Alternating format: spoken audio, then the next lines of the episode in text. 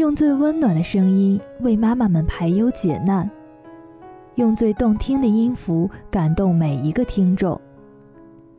各位朋友，大家好，我是妙心，欢迎收听妈妈 FM，聆听女人心声。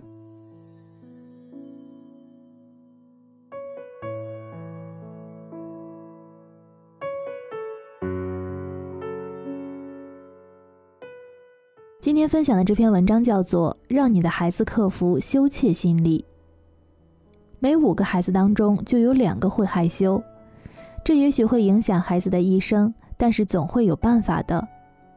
你可以帮助孩子来克服羞怯心理。一些羞怯的孩子太脆弱了，他们非常需要专家的治疗。但对于他们中的大多数人来说，每当陷入困境的时候，首先要求从关心他们的父母那里得到帮助。为了使父母更好的来做到这一点，有关的专家给出了这样的建议。第一点呢，就是去看、去听，来发现孩子的弱点。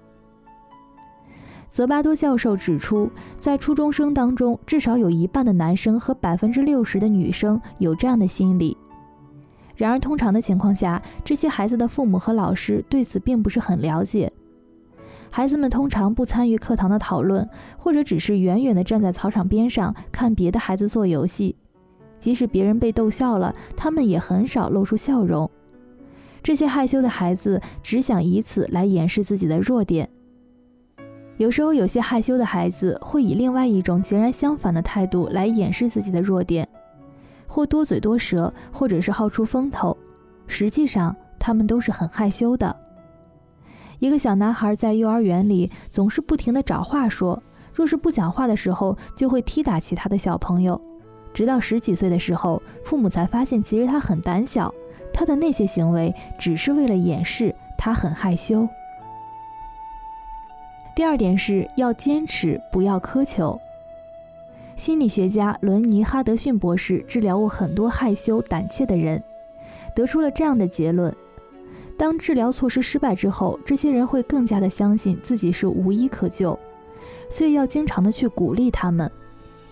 一位母亲问她九岁的女儿害羞的时候是什么样的感觉，女儿回答她说：“你就像是被某种魔力给控制着，快要窒息了似的。”那么父母应该如何去帮她呢？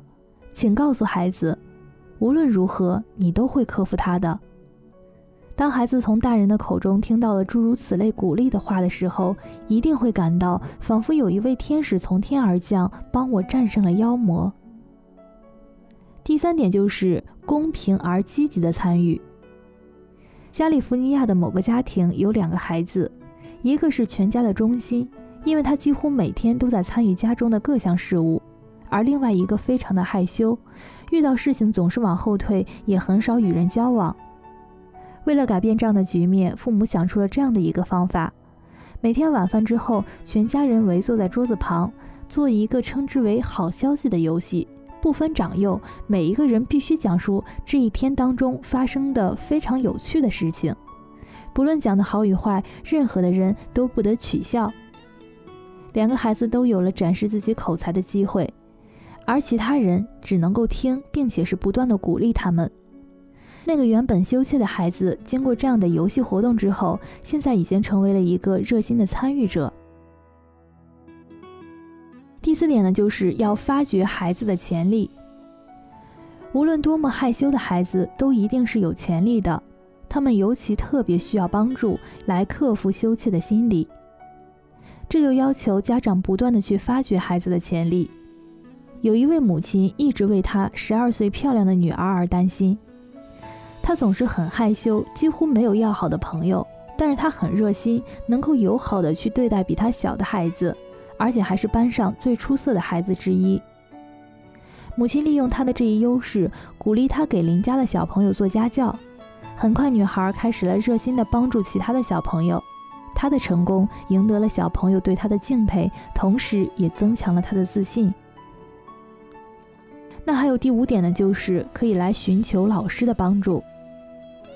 孩子的害羞心理最先呢是在学校当中充分的暴露出来的，因此学校是改变这种心态的非常良好的环境。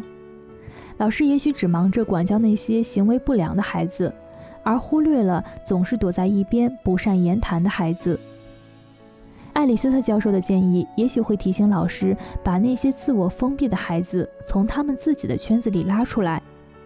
你不要把羞怯孩子的弱点在全班同学面前暴露无遗，告诉他要轻松愉快地加入这个班里的各项活动。当老师提问他们的时候，要特别的耐心。心理学家汤姆·圭威至今还能够记得当初发现他有羞怯弱点的老师，同时也发现了他的潜力。起初在课堂上，老师让他回答很简单的问题，很有把握的问题，因为老师确信他能够在全班同学面前回答自如。逐渐的，他鼓励他主动的来回答问题。郭恩说：“现在的我与以前的我已经判若两人了，这完全要感谢我的老师布兰克曼女士。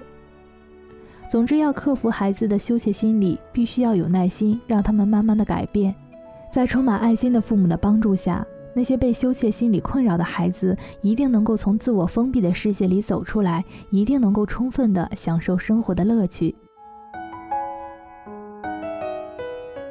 感谢您的收听，我是苗心。如果你想要聆听更多的节目，可以在微信来搜索“三优之家”，关注后来收听妈妈 FM。本期就这样了，下期见，拜拜。